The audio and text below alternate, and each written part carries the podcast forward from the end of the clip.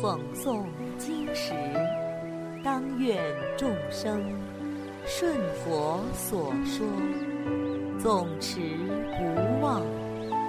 若说法时，当愿众生得无尽变，广宣法要。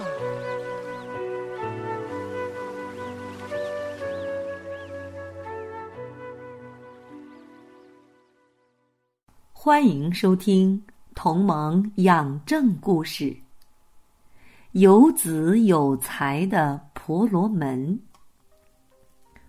以前，佛祖在舍卫国时，城中有位年近八十岁的婆罗门，家财万贯，为人却非常固执，且贪婪小气，不肯布施，既不遵循道德规范。也不了解无常的道理。他每天忙于谋求家计，更热衷于建造舒适的房屋。他的房子一间又一间的盖了起来，除了前厅、后堂、凉台、温室，还有厅堂两侧的厢房等十余间。现在还在加紧赶工，盖着后方的亭堂。一日，佛祖观察到这位老婆罗门寿命将近，而他对此事却毫无所知，仍旧疲于奔命的建造房舍。快八十的人了，无常迅速。他不为生死大计考虑，却整天忙那些俗事，累得筋疲力尽，实在是非常可怜啊！佛祖慈悲，想要度化这位老婆罗门，就带着阿难尊者来到他家，慰问这位老婆罗门，说。你每日亲自监工建造房舍，真是辛苦。你家的亭堂已经这么多了，为什么还要盖房子呢？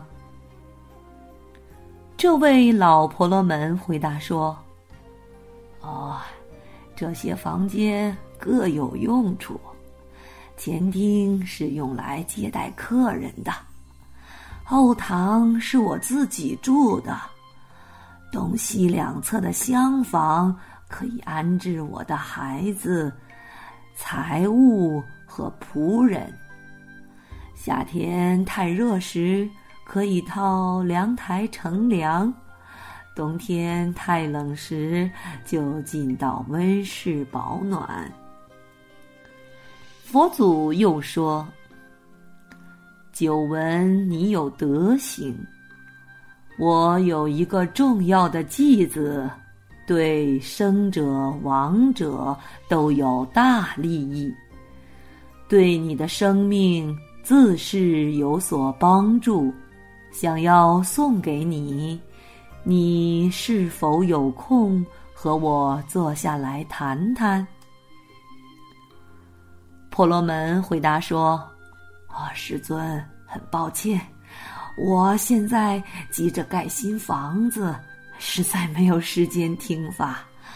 等以后有姻缘，再去向您请法。至于您说要送我个重要的继子，就请您直说吧。于是佛祖便说了以下的寄语。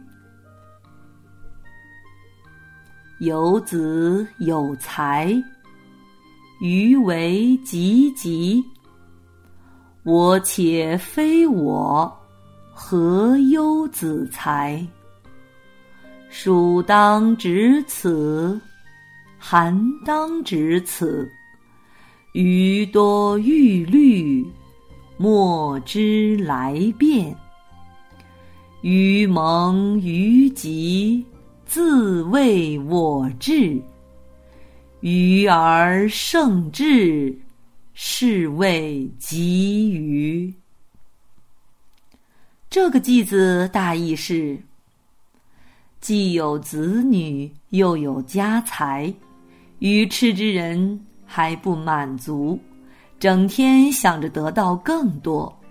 却不知道，连这个所谓的我都属于因缘和合之物，更何况那些身外之物呢？夏天住在这里，冬天住在那里，那些愚痴的人呢，最喜欢做这些无用的打算，却根本不知道生命无常，不知道死亡马上就要来临。愚痴到极点了，还自以为有智慧，以为自己比智者更聪明，那只能说是愚痴至极。婆罗门无心听偈子，便说：“啊，世尊，您所讲的这个道理实在很好，可惜我现在真的很忙，等以后再谈吧。”世尊见无缘度化，便和尊者离开了。婆罗门又继续去监宫盖房子。正当他知道如何上屋梁时，竟被掉落下来的梁木打中头部，当场死亡。婆罗门全家哀痛啼哭，惊动了附近邻居。这件事在佛祖。还没走远就发生了。路上数十位梵志遇见佛祖，上前问佛：“佛祖，请问您从哪里来啊？”佛祖回答：“我刚从那位往生的老婆罗门家离开。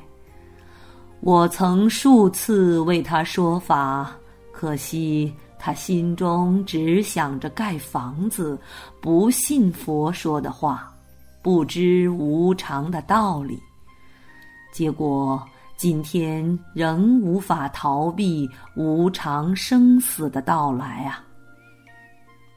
佛祖借此因缘，对梵志们宣说偈子中的真理。范志们听到之后非常欢喜，马上就正果了。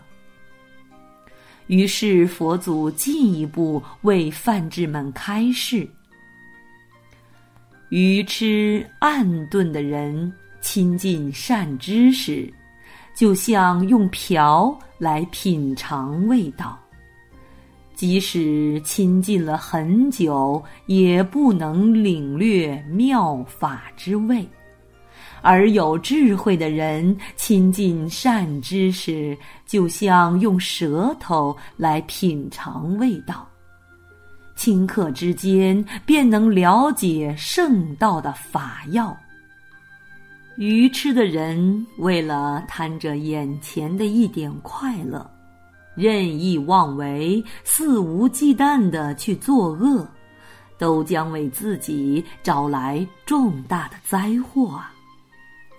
造作恶事，将来必定感召极重的果报。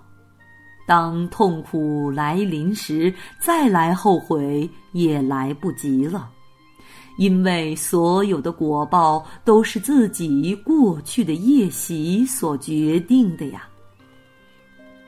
范志们听完佛祖的开示，更加坚信佛祖的话，向佛顶礼，欢喜的依教奉行。好了，小朋友们，今天的《同盟养正》故事已经讲完了，我们下次再见。